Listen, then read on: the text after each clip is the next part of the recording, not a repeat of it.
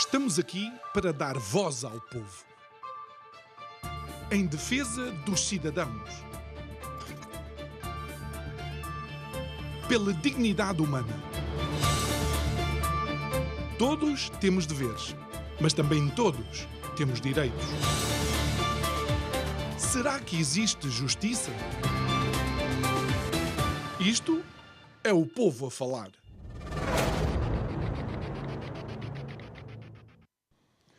Seria expectável que todos os países definissem as suas prioridades utilizando os interesses da nação, os recursos da nação e o bem-estar das suas populações. A seguir a isto, deveria existir, obviamente, uma estratégia clara de quais os passos a dar para alcançar as metas e os objetivos definidos. Infelizmente, em Portugal e em demasiadas áreas andamos verdadeiramente à deriva e a energia é uma delas. Boa noite, o meu nome é João Nuno Pinto e isto é o Povo a Falar. Estou consigo de segunda a sexta-feira, neste mesmo horário, emissão em simultâneo Curiacos TV e Rádio Vida 97.1. E o tema deste mês, por incrível que pareça, é Babilónia. Quando falamos de Babilónia, falamos de conceitos impérios, estruturas que acabaram por ruir debaixo do peso das suas próprias deficiências e das suas próprias falhas. Por exemplo, lembremos-nos de Alexandre o Grande, a dimensão do império que ele uh, dominava e, por incrível que pareça também, a obsessão que ele tinha com aquela zona da Índia acabou por ser o final da sua vida e do seu império. Daí a importância de uma visão clara daquilo que queremos. Mas voltemos à energia e voltemos a, a, Portugal. Algumas das apostas que foram feitas foram feitas em modas, precisamente. Modas que acabam por nos sair caro a nós, os consumidores. Por exemplo, a eletricidade que vem de potências renováveis intermitentes, como a solar ou a eólica. E no meio de tudo isto, eis que António Costa recentemente afirma que nós vamos antecipar o alcançar da neutralidade carbónica de 2050 para 2045. Olha, eu não quero misturar coisas, mas depois daquilo que eu vi ontem, eu acho que realmente está tudo misturado. É que ontem, antes do Alemanha-Japão, vimos os alemães a taparem a boca para a fotografia, depois a levarem na boca dos japoneses, enquanto os governantes alemães assinavam um acordo energético com o Qatar. Coisas muito estranhas acontecem neste nosso planeta digo eu, que não percebo nada disto.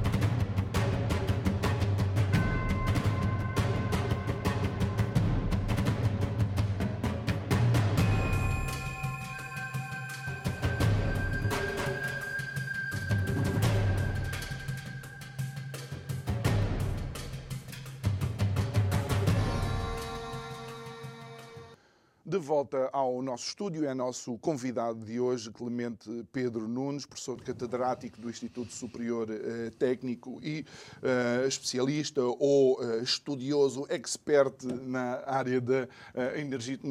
Boa noite, senhor professor, obrigado por estar aqui Boa noite, muito gosto. Um, realmente, num dos seus últimos artigos, eu utilizei um pouco como linha orientadora desta minha nota introdutória, fala de facto desta falta de visão um, e, e, havendo uma falta de visão, havendo uma falta de definição para onde é que queremos conduzir o país uh, na política energética, obviamente todos os passos que vamos dando pelo caminho são quase aleatórios. Uh, boa noite. Uh, de facto, a visão estratégica é fundamental. Eu tenho dito algumas vezes que há uma percepção errada de algumas parte da elite e dos agentes portugueses, porque nós estamos na União Europeia já não precisamos definir uma estratégia para Portugal. Isso é completamente errado. Portanto, nós, mesmo havendo fundos europeus, nós temos que definir uma estratégia para depois sabermos onde é que vamos pôr os fundos. Porque, repare, o comportamento económico de Portugal nos últimos 20 anos recebemos milhares de milhões de euros e tem sido um comportamento muito medíocre. Estamos numa pouco mais do que estagnação nos últimos 20, 25 anos.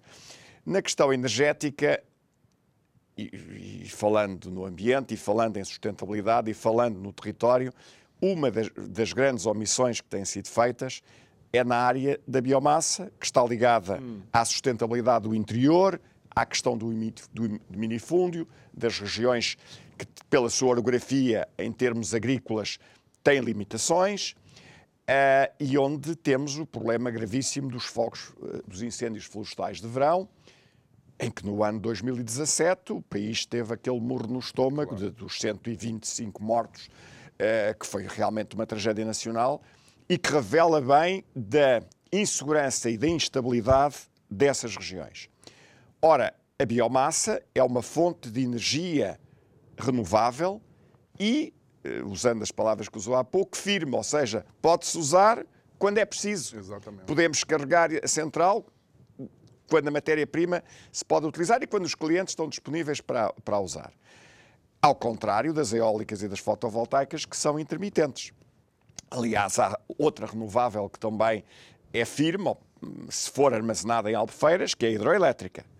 E nós temos também uma série de hidroelétricas importantes. Portanto, se me perguntar qual é a questão mais importante para o país, em termos sociais, de coesão territorial, de contributo para a neutralidade carbónica, porque, porque a floresta é o maior sumidor de carbono, é a gestão da floresta e é a utilização, de, é a recolha e a utilização dos excedentes das biomassas que fazem com que no terreno haja menos material combustível. Okay. Há que terem atenção, e eu digo sempre isso, não é, eh, não é a biomassa em 99,9% dos casos, que provocam os incêndios. O que provoca os incêndios, infelizmente, são as ignições, a maioria esmagadora delas criminosas, uhum.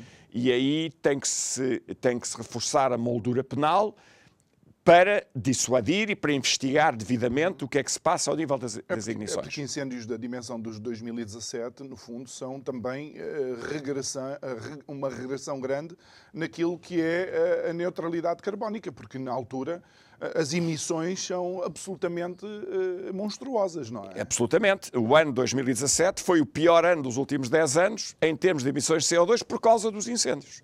É evidente que os incêndios tiveram, foram pessimamente conduzidos, enfim, a questão, houve aí questões complicadíssimas, mas basicamente um incêndio florestal no verão, quando há condições dessas, para, para se desenvolverem, tem que ser atacado logo na primeira meia hora. Mas, como lhe digo, a primeira coisa é não os provocar. O número de ignições que existem em Portugal é elevadíssimo e só se justifica por atuações. Aliás, este ano houve uma preocupação, honra seja, do Ministro, eh, da, tanto quanto eu sei, o Ministro da Administração Interna não se quer meter, penso por razões ideológicas e políticas, em agravar as penas. Já se devia ter feito porque há cinco anos foram essas tragédias e essas molduras têm que ser feitas. Houve uma preocupação em aumentar, tanto quanto sei, os meios de investigação. Uh, e, e, houve de facto um número apreciável de pessoas que foram, uh, foram presas. Aliás, este ano houve um caso até de uma pena bastante uh, grande que foi aplicada a alguém, penso que na zona da Sertã, que nos últimos seis ou sete anos provocou um número apreciável de incêndios. E isso é um, uma forma de desestabilização, porque o pior que pode acontecer em zonas já desertificadas é as pessoas depois verem os seus bens e a sua própria integridade física ameaçada. Sim, e Passam. Fora fora uh, o ser um dissuasor de quem eventualmente estivesse a pensar a ir para aquelas zonas. Com certeza. É, sob todos os aspectos. Porque, repare, quando foi a tragédia de 2017, uma parte das pessoas que morreram naquela tragédia, na chamada Estrada da Morte, a caminho do, do IC8, creio, vinham de uma, de uma zona em Castanheira de Pera, onde se investiram milhões, a tal praia fluvial, eh, penso que está uma marina fluvial, que é uma zona de turismo, que é das, uma forma de revitalizar o interior. Mas é claro que para o interior ser revitalizado, sob o ponto de vista turístico, também tem que haver segurança das pessoas que para lá vão. E isso exige que logo à partida essas medidas sejam tomadas.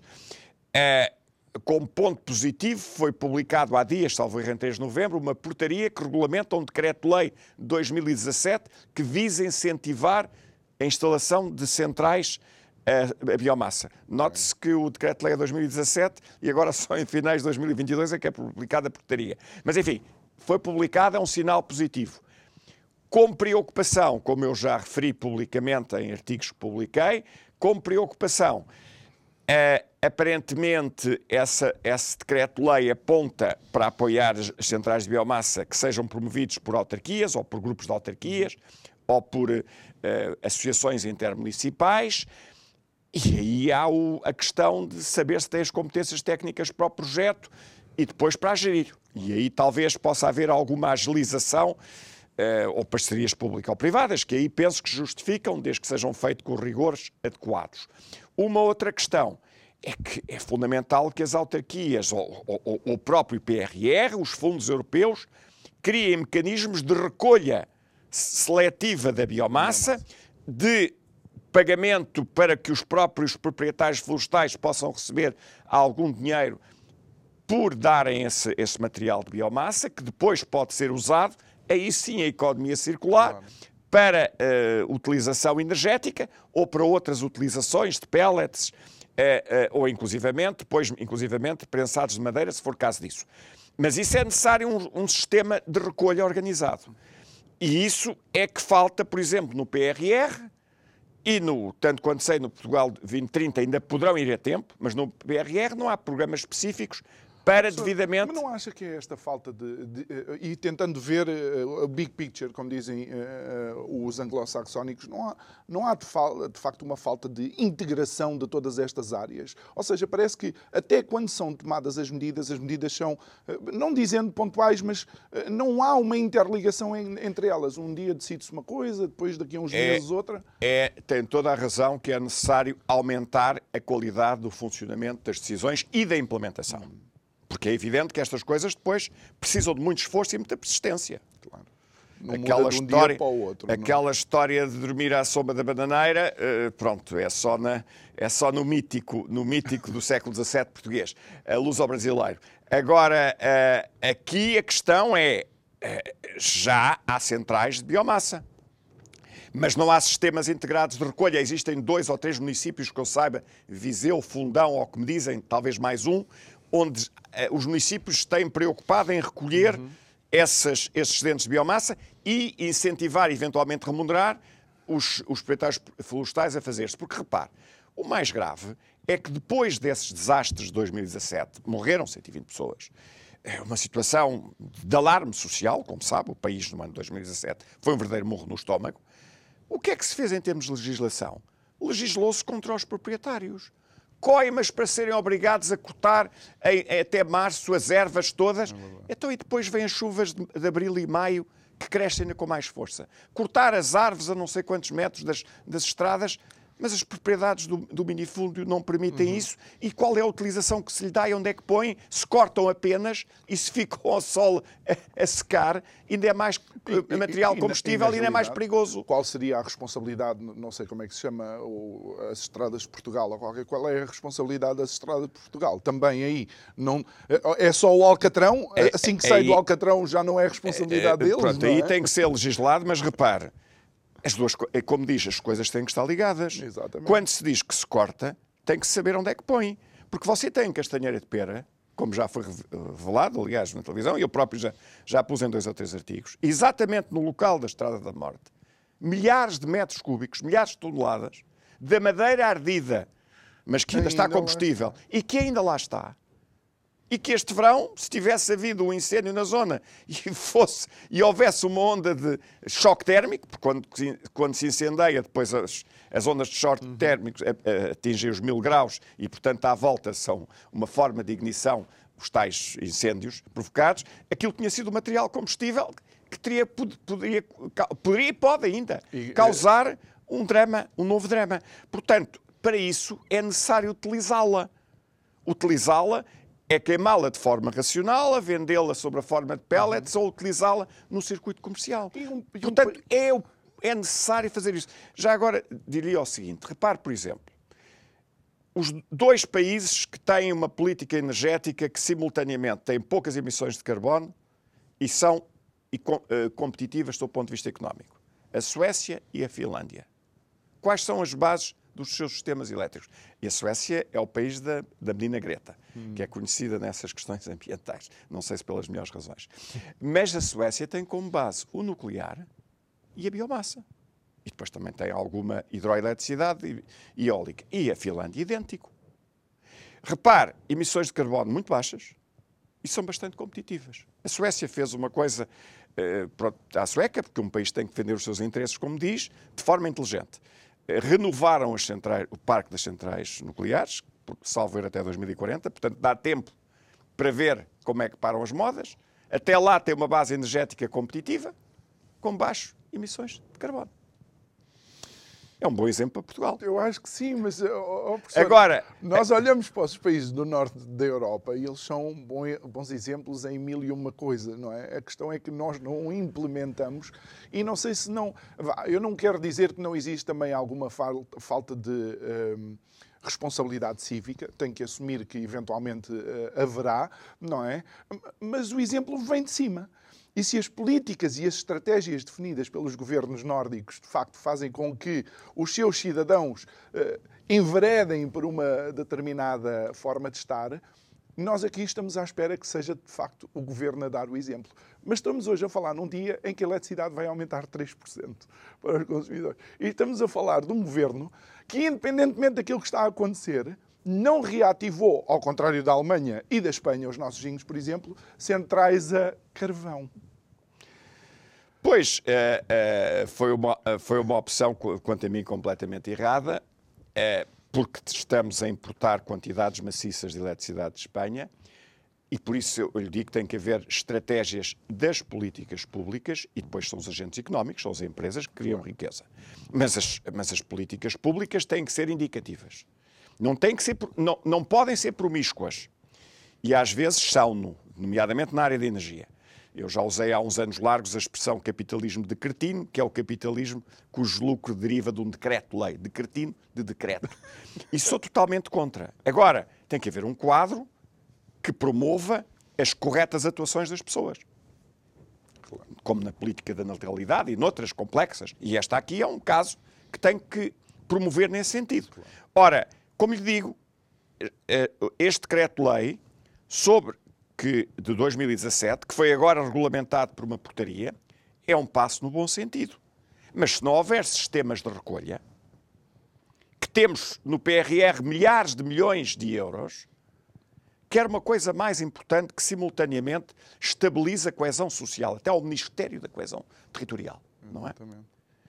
Que faça com que as pessoas se sintam seguras e investam no interior que está desertificado que simultaneamente seja uma forma de reduzir as emissões de carbono e de fazer de sumidor do carbono da atmosfera. Como sabe, nada melhor que a função clorofila através das plantas com folhas verdes.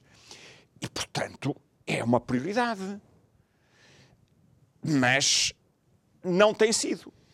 E, como diz eh, bem, tem-se privilegiado as potências intermitentes, que trazem problemas sérios. Quando fala do carvão, o carvão é uma potência firme. firme. Portanto, pode-se usar quando se pretende. Nós, como fechamos o carvão, ficámos exclusivamente dependentes do gás natural e agora importamos quantidades maciças. Repara, pelas nossas contas, desde 1 de julho de 2021, quando se fechou a central de Sines, depois a seguir foi o pego, nós importamos de Espanha mais de 2.700 milhões de euros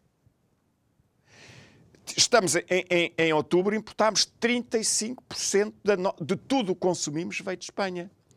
E temos capacidade de produzir, só que não produzimos porque é mais barato trazer de Espanha e as centrais a gás natural em Portugal têm que funcionar hum. no para-arranca exatamente para cobrirem as intermitências. Porque têm a tal proteção das feed-in tariffs. Claro. Prazo de potências intermitentes. Portanto, isto são assuntos que exigem um conhecimento técnico correto, profundo, porque senão cometem-se muitos disparates, e servem-se os interesses de lobbies que não hum. correspondem ao interesse do, da nação, utilizando a expressão que usou. Exato. Mas não, não, não, creio que existem também algumas medidas que são tomadas que são, uh, e, e desculpa a expressão, puramente ideológicas, ou seja, uh, a, a, ideologia é que comanda aquela medida, não há propriamente uma, uma base real de bem-estar dos cidadãos para essa medida. Uh, há, há, muitas agendas mediáticas que são irracionais e que são ao sabor dos acontecimentos. Não só cá. Repare que, por exemplo, a situação da evolução da política energética da Alemanha, eh, pronto, colocou-se de, de, claro. dependência excessiva do gás natural russo, eh, que é um erro, enfim, complicado. Agora, como dizia, portanto, tem que ir comprar a outros lados, nomeadamente ao Qatar, eh, que exigiu 20 e tal anos, salvo erro, de contratos, que depois não sei como é que isso choca com os planos das emissões na própria Alemanha, porque significa de 22 anos, a partir de 2027 estamos em 2049. Portanto, é, portanto há, há erros complicados. Agora, não, não temos que esquecer o seguinte: as maiores potências do mundo, a China e os Estados Unidos, se quiser também a Índia, têm políticas energéticas que, relativamente à questão do CO2, que é global, são decisivas. A Europa hoje Numa... pouco pesa. Hum pouco, muito pouco pesa. E, portanto, nós temos que ver como é que os nossos produtos são competitivos com custos energéticos muito mais elevados se não tivermos políticas inteligentes, como não temos tido. É, por isso é que eu repito, a questão fundamental, fiquei muito satisfeito com esta portaria que saiu agora relativamente às centrais da biomassa. Mas, simultaneamente, fiquei preocupado. Situação agridoce. Claro porque não está lá ainda, nem vejo em termos de estratégia, a questão da recolha, do sistema logístico de recolha dos excedentes de biomassa e a capacidade dos municípios poderem, de facto, fazer um investimento uhum. que tem exigências técnicas e tem exigências de equipas de projeto e de execução que, eh, não é... deixa algumas dúvidas das suas capacidades. Aqui, aqui a questão, professor, é, é, que se realmente eh, é de 2017 e só agora que aparece a portaria, ao menos que concomitantemente estivessem a pensar nessas estratégias, mas pelos vistos não, vai-se começar a pensar agora. Eu não estou por dentro de, ah. do que se pensa os, os, os, os respectivos governantes. O que digo é que não há sinais nesse sentido. E o PRR não o revelou.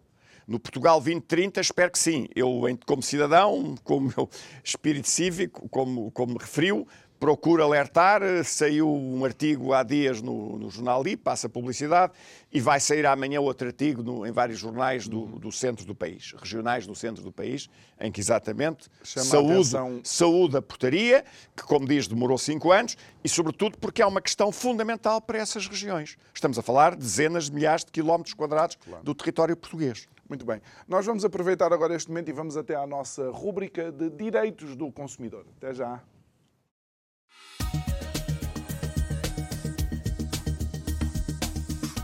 Salve! Direitos do consumidor, direitos do cotidiano. Urge saber para se proteger. Crimes de especulação tanto sacrifício. E a especulação? Arte, ofício ou roubo sem esticão?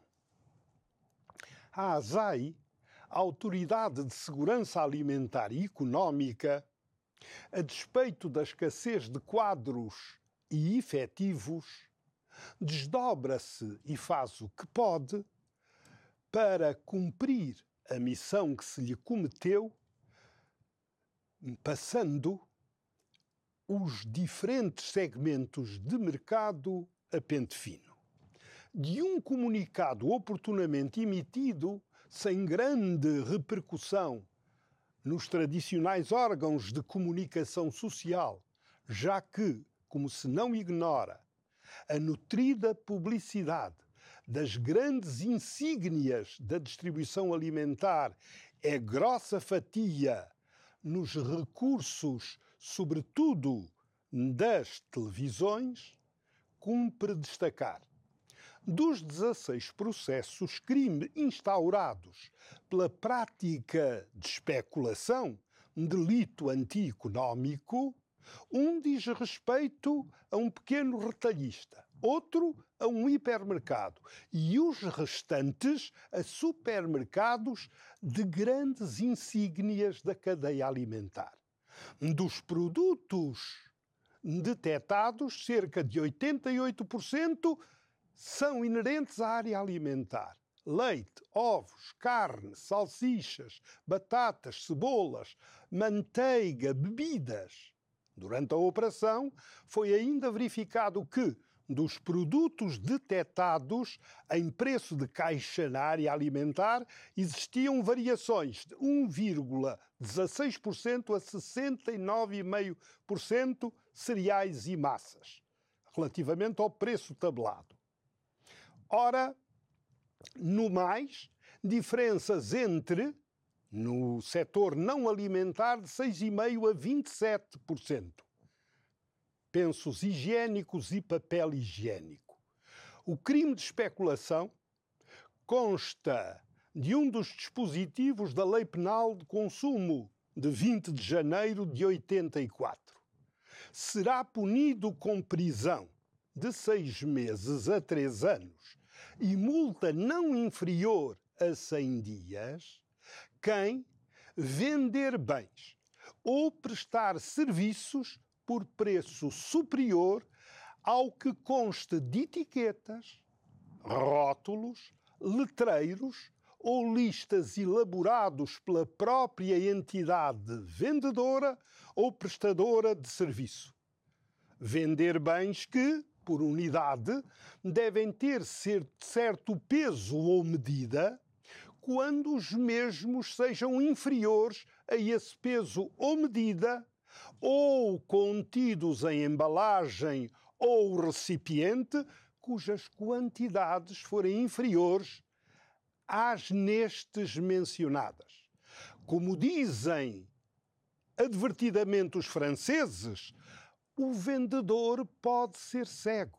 O consumidor tem de ter mil olhos os tais lucros que caem dos céus, numa situação de aperto para as famílias, também se acumulam de forma fraudulenta, como na que a especulação de preços propicia. É que, a despeito da pontual intervenção da ASAI, de todo estas situações não cessaram. Imprescindível é que os consumidores, perante situações do estilo, reclamem, exijam o livro de reclamações e aí anotem as diferenças entre o preço dos letreiros, das etiquetas, dos rótulos, das listas e o preço eventualmente cobrado na caixa.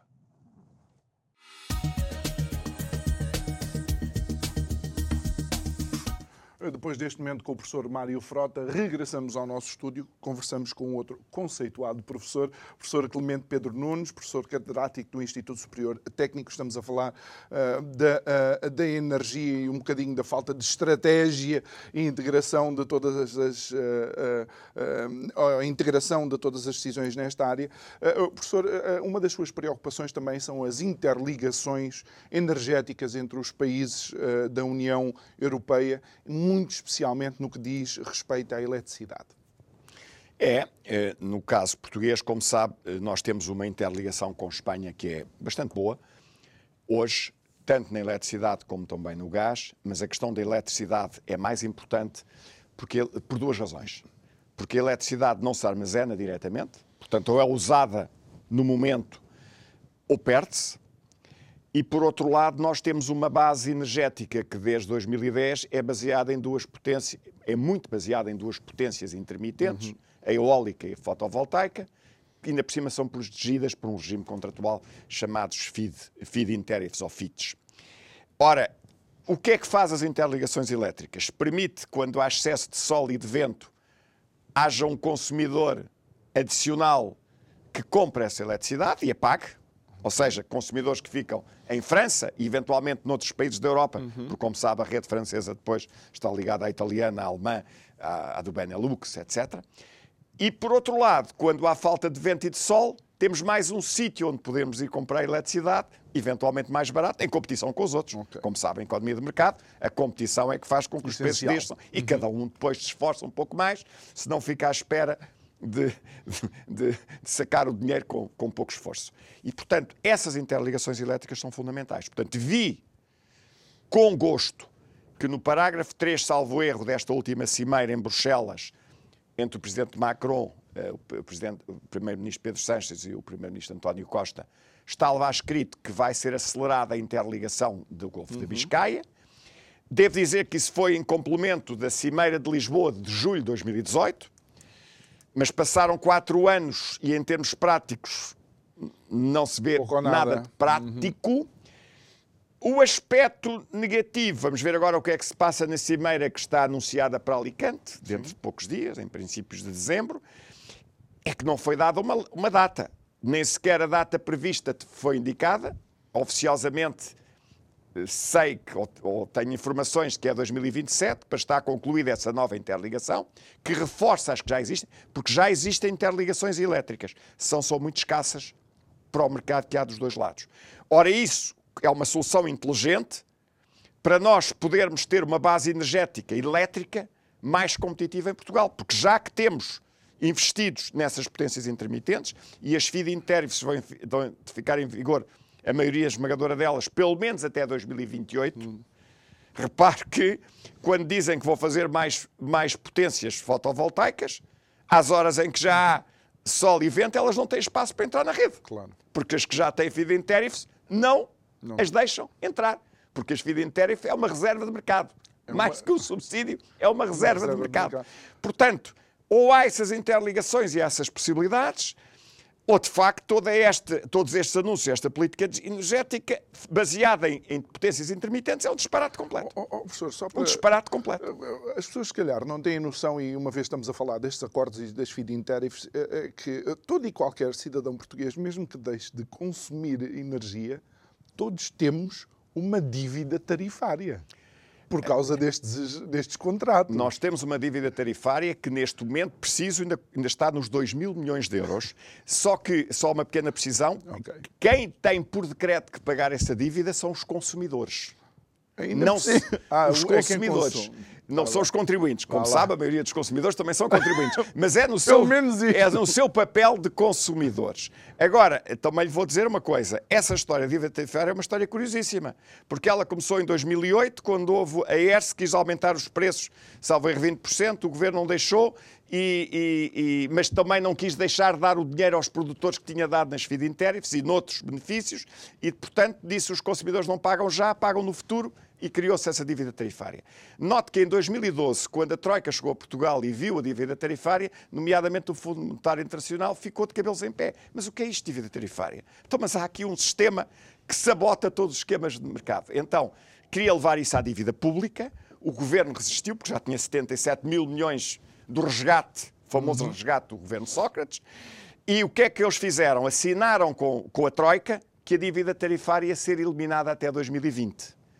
Chegámos a 2020 e ainda havia perto de 3 mil milhões. Aí o governo português, inteligentemente, utilizou a história da viuvinha das queixas e estamos no meio da pandemia. Agora não nos façam pagar dívida tarifária. Portanto, ela ainda existe, tem sido um pouco diminuída. Dizem as más línguas que em Bruxelas já houve pressões este ano para, não se, para, para, para aumentar a dívida tarifária e Bruxelas não deixou. E terá sido isso que esteve na origem daquele apoio, subsídio ao Orçamento de Estado e a outros fundos, uhum. dos 3 mil milhões de euros para tentar amortecer o, o, aumento do preço da eletricidade e do gás. Como sabe, foram mil milhões de euros diretamente ao Orçamento do Estado para amortecer o preço do gás e 2 mil milhões amortecer o, o aumento de preço da eletricidade. Portanto, aí são já os contribuintes, todos que estão a ajudar a pagar, porque esse dinheiro vem do Orçamento do Estado, ou seja, dos contribuintes. Oh, oh, oh, professor, outra, outra coisa que me surpreende. Portanto, repare bem.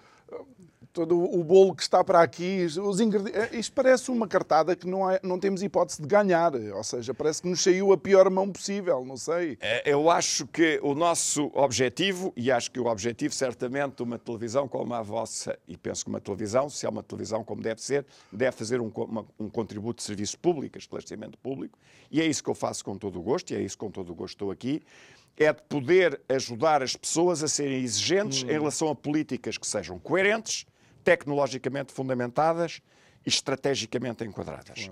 O país tem limitações, eu costumo, eu costumo dizer que sou otimista por natureza, mas não sou ingênuo, e, portanto, temos que utilizar os recursos que temos, temos que os maximizar, e perguntam, uhum. ainda vários jornalistas me têm perguntado, o que é que pretende da Cimeira de Alicante? Eu digo, uma data para estar concluída o reforço da interligação elétrica da Biscaia. Porque dizem que é essa que, tecnicamente, a França e a Espanha disseram que é mais fácil de executar. E por razões ambientais não quiseram fazer uma dos Pirineus. Há, aliás, duas previstas, mas eu essas até ponho, como sou pragmático, hum. isso fica para uma outra, para outras, para outras núpcias, outras núpcias. Agora, essa é fundamental. Claro. Porque, repare, se eu tenho uma situação, já neste momento, em ainda por cima tendo fechado o carvão, nós estamos claro. permanentemente oh, nas mãos do gás. Ainda bem que o professor fala do carvão, porque uh, um, uma das coisas que eu, eu, creio que entendo é que não há um backup de energia uh, firme. E isto, vou fazer uma analogia quando eu jogava. Uh, parece que estou, estou, a jogar contra um adversário, por assim dizer, não é? E, e tenho os meus jogadores no banco. Há colegas que estão no banco, não estão a jogar, e se for necessário, eles entram. Parece que na energia eu olho para o meu banco, não vejo ninguém, tenho que pedir ao banco da equipa adversária. É um bocado assim. A sua analogia está brilhante, devo dizer, felicito. Obrigado. É isso basicamente que nós estamos a fazer. Desde que fechámos o carvão, vamos pedir à equipa de Espanha para, quando estamos aflitos, para defender a nossa baliza. Pois queremos ganhar. É assim. É assim. É, é assim que estamos a fazer. É? E sendo que Espanha, repara, Espanha tem potências firmes, além, tem gás natural, mas depois tem nuclear. O nuclear tem contribuído para aguentar a Península hum. Ibérica e tem carvão.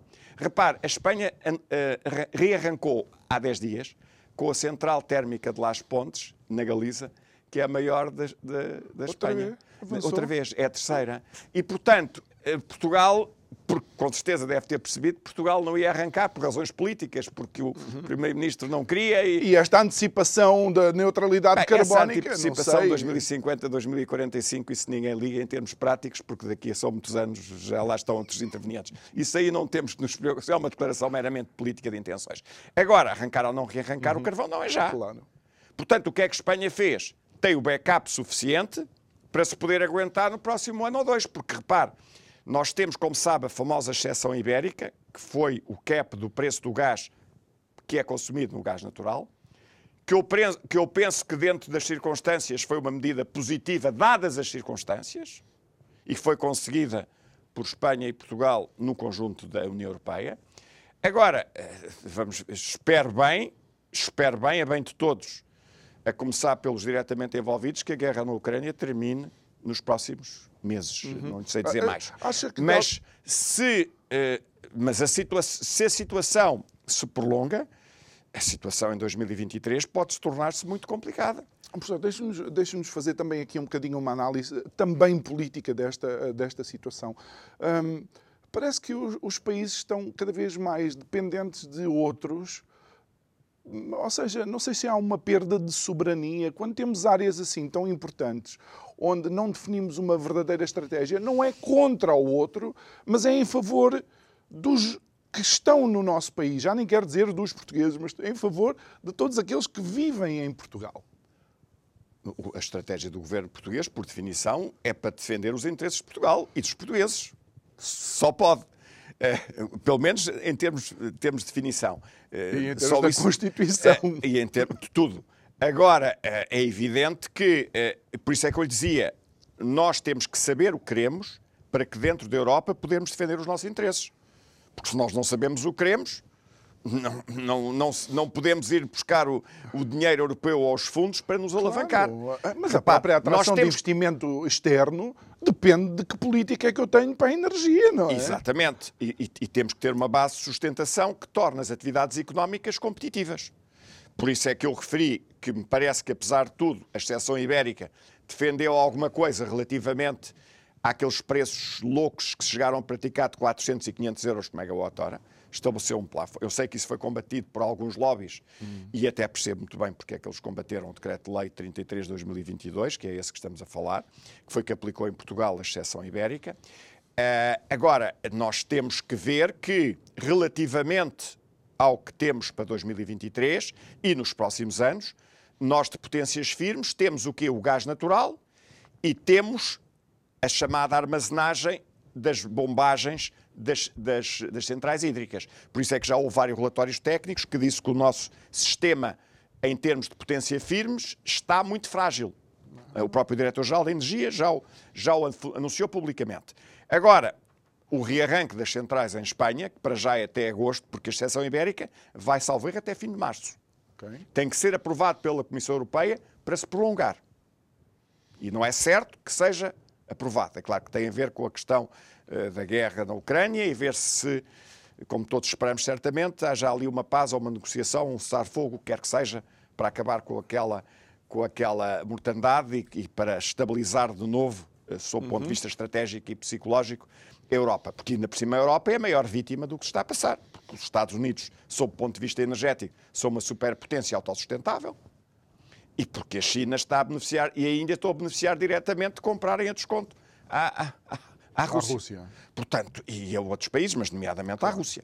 E, portanto, há aqui uma necessidade estratégica importante. Mas vindo para os temas que, em, que, em que eu posso dar um valor acrescentado mais importante, eu diria que prioridades, já que me defendem em termos estratégicos, gestão da biomassa, do interior, uhum. que tem uma vantagem enorme, uma chamada externalidade positiva, como dizem os economistas, que é ajudar a combater a propagação dos focos florestais e estabilizar socialmente uma, uma zona que está profundamente traumatizada e desertificada, e, e, sobretudo, e contribui para reduzir as emissões de carbono, porque dá uma energia renovável e firme, as duas coisas. Hum? Coisa que não acontece nem com as eólicas nem com as fotovoltaicas.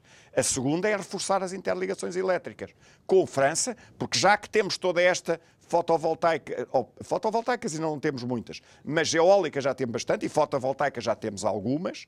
Tudo o que seja aumentar o mercado e estabilizar as potências firmes, porque podemos ir buscar a outro sítio. Porque se repara, amanhã se a Espanha tem um problema numa central nuclear, temos um apagão. Isto é rigorosamente Com assim. 35% em outubro. Claro. Para ter um apagão nem precisa disso. 5% em certos momentos críticos chega-lhe para tirar abaixo uma rede ou para ter que fazer apagões seletivos ou, ou deslastres seletivos para evitar o apagão geral. 35% é uma loucura. E repare, está, quando o país tem possibilidade, tem investimento feito para, uh, o número são esses, para produzir cerca de 19 mil megawatts, hein? Embora nós, no máximo, só consumamos cerca de 9 mil, temos capacidade instalada e investimos o dinheiro para produzir 19 mil. Mas, embora tenhamos para produzir 19 mil, estamos a importar 35%, porque mesmo para esses 9 mil é mais barato ir buscar a Espanha porque regulariza mais o mercado e estabiliza. E, e, e estamos a falar. Portanto, estamos a falar de muitíssimo. Repare, 2.700 milhões de euros é uma pipa de massa, utilizando uma expressão coloquial. E, portanto, aí... É mais do que orçamento para alguns ministérios, creio Ah, eu. para muitos ministérios. Para muitos ministérios. E, evidentemente, pode dizer, mas isso não é uma importação líquida, porque há o preço do carvão, mas mesmo descontando o preço do carvão, estamos a aumentar uma sobrecarga das importações na ordem dos 1.600 ou 1.700 claro. mil milhões de euros. E depois não há maneira de estabilizar até a, balança comercial, porque... É, porque é, isso... é, um rombo grande, é um rombo grande, e repare que a nossa balança comercial, que foi uma das grandes vantagens do, da Troika e do Governo Passos Coelho, foi ter conseguido estabilizar as contas externas, uhum. mesmo com moeda forte, isto é notável para o nosso país, devo dizer, e é, e é um, um, elogio às empresas exportadoras portuguesas, um grande elogio, mas é evidente que este ano já estamos a derrapar outra vez. E uma das razões é a energia. E mesmo o turismo, que correu razoavelmente bem, para não dizer bastante bem este ano, não está a conseguir compensar o resto, porque o preço da energia subiu bastante. Claro. Todo ele. Claro. E depois também fechámos a, a, a, o complexo de Matosinhos, da refinaria da petroquímica, enfim, outras situações que se eh, contribuíram para agravar essa situação. E, portanto, sim. temos aqui uma situação eh, que, como lhe digo, essas são as duas prioridades. Portanto, o apelo que eu faria à, à, às, à, à Cimeira não é essas fantasias do corredor verde etéreo para o mediático, porque, porque o troço que está no gás natural não tem nada a ver com, com, com ligar sinos, pelo contrário, o troço vai entre Celurico da Beira e, e Astorga, o que é que isso tem a ver de ir para, de sinos para a Catalunha? Exatamente. Está muito desviado, já está quase mil quilómetros, não tem nada, não tem nada a, ver. a, ver. Pronto, e esse troço, aliás, já vinha 2015. Portanto, o que nos interessa é a eletricidade. Hum. E é uma data porque aí sim, porque já sabe como os políticos, declarações políticas são muito bonitas, uhum. mas se não houver datas, isso depois para o cidadão comum não dá nada. Oh, professor, e, e deixe-me deixe utilizar esta, esta sua uh, insistência, e acho bastante pertinente naquilo que é uh, a biomassa. Um, porque olhando para, olhando para a Espanha, Espanha já tomou algumas decisões nesse, uh, nesse sentido? Espanha tem várias centrais de biomassa, mas não se esqueça o seguinte: em termos percentuais, a importância da biomassa em Portugal é bastante superior à Espanha.